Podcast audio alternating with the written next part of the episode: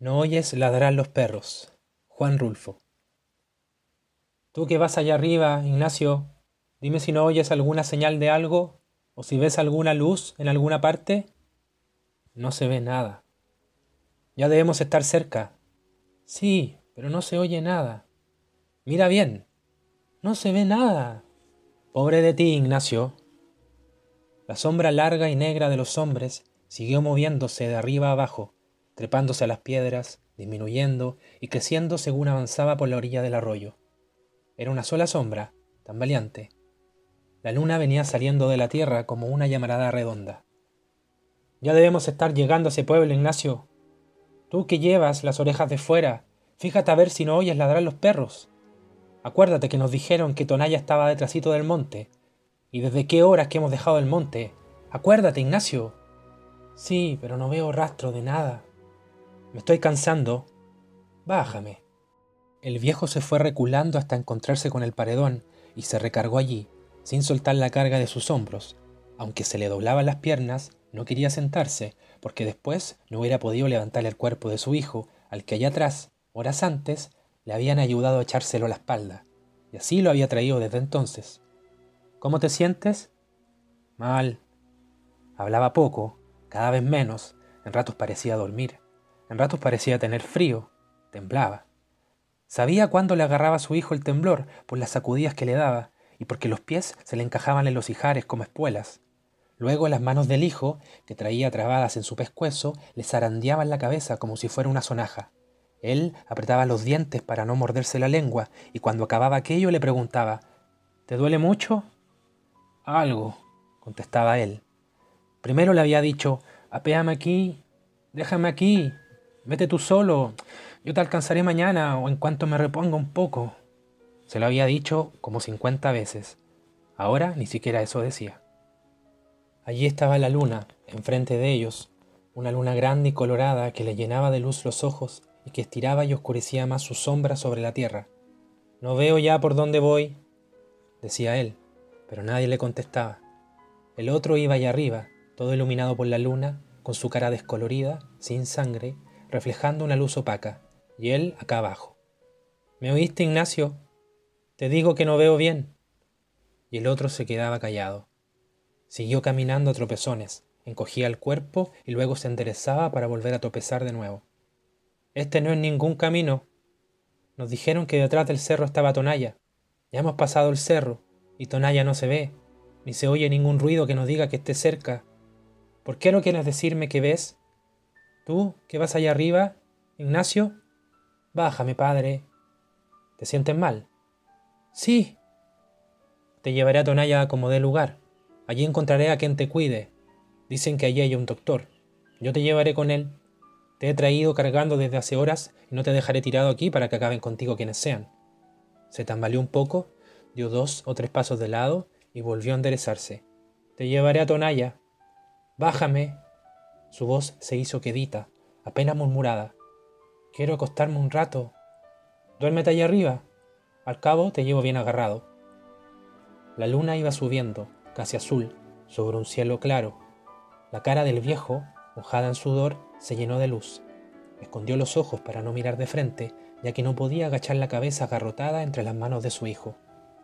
Todo esto que hago no lo hago por usted, lo hago por su difunta madre, porque usted fue su hijo por eso lo hago.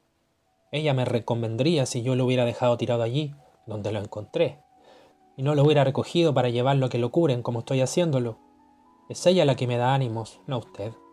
Comenzando porque a usted no le debo más que puras dificultades, puras mortificaciones, puras vergüenzas. Sudaba al hablar, pero el viento de la noche le secaba el sudor, y sobre el sudor seco volvía a sudar. Me derrengaré, pero llegaré con usted a para que le alivien esas heridas que le han hecho. Y estoy seguro de que en cuanto se sienta usted bien, volverá a sus malos pasos. Eso ya no me importa. Con tal que se vaya lejos, donde ya no vuelva a saber de usted. Con tal de eso. Porque para mí usted ya no es mi hijo. He maldecido la sangre que usted tiene de mí. La parte que a mí me tocaba la he maldecido. He dicho que se le pudra en los riñones la sangre que yo le di.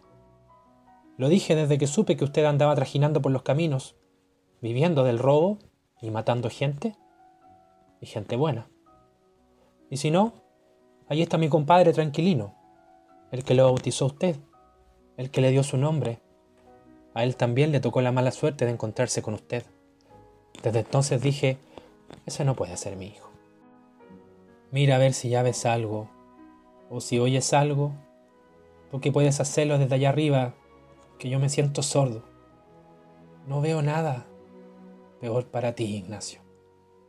Tengo sed. Aguántate. Ya debemos estar cerca. Lo que pasa es que ya es muy noche y han de haber apagado la luz en el pueblo. Pero al menos deberías oír si ladran los perros. Haz por oír. Dame agua. Aquí no hay agua. No hay más que piedras. Aguántate. Y aunque lo hubiera, no te bajaría a tomar agua. Nadie me ayudaría a subirte otra vez y yo solo no puedo.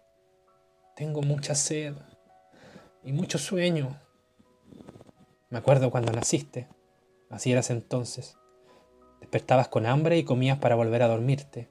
Y tu madre te daba agua, porque ya te habías acabado la leche de ella. No tenía llenadero. Y eras muy rabioso. Nunca pensé que con el tiempo se te fuera a subir aquella rabia a la cabeza. Pero así fue. Tu madre, que descanse en paz, quería que te criaras fuerte. Creía que cuando tú crecerías irías a ser su sostén. No te tuvo más que a ti. El otro hijo que iba a tener la mató. Y tú la hubieras matado otra vez si ya estuviera viva a esas alturas. Sintió que el hombre aquel que llevaba sobre sus hombros dejó de apretar las rodillas y comenzó a soltar los pies, balanceándolos de un lado para otro, y le pareció que la cabeza allá arriba se sacudía como si sollozara. Sobre su cabello sintió que caían gruesas gotas, como de lágrimas. ¿Lloras? Ignacio, lo hace usted llorar el recuerdo de su madre, ¿verdad? Pero nunca hizo usted nada por ella. Nos pagó siempre mal. Parece que en lugar de cariño le hubiéramos retacado el cuerpo a maldad, y ya ve, ahora lo han herido. ¿Qué pasó con sus amigos? Los mataron a todos. Pero ellos no tenían a nadie.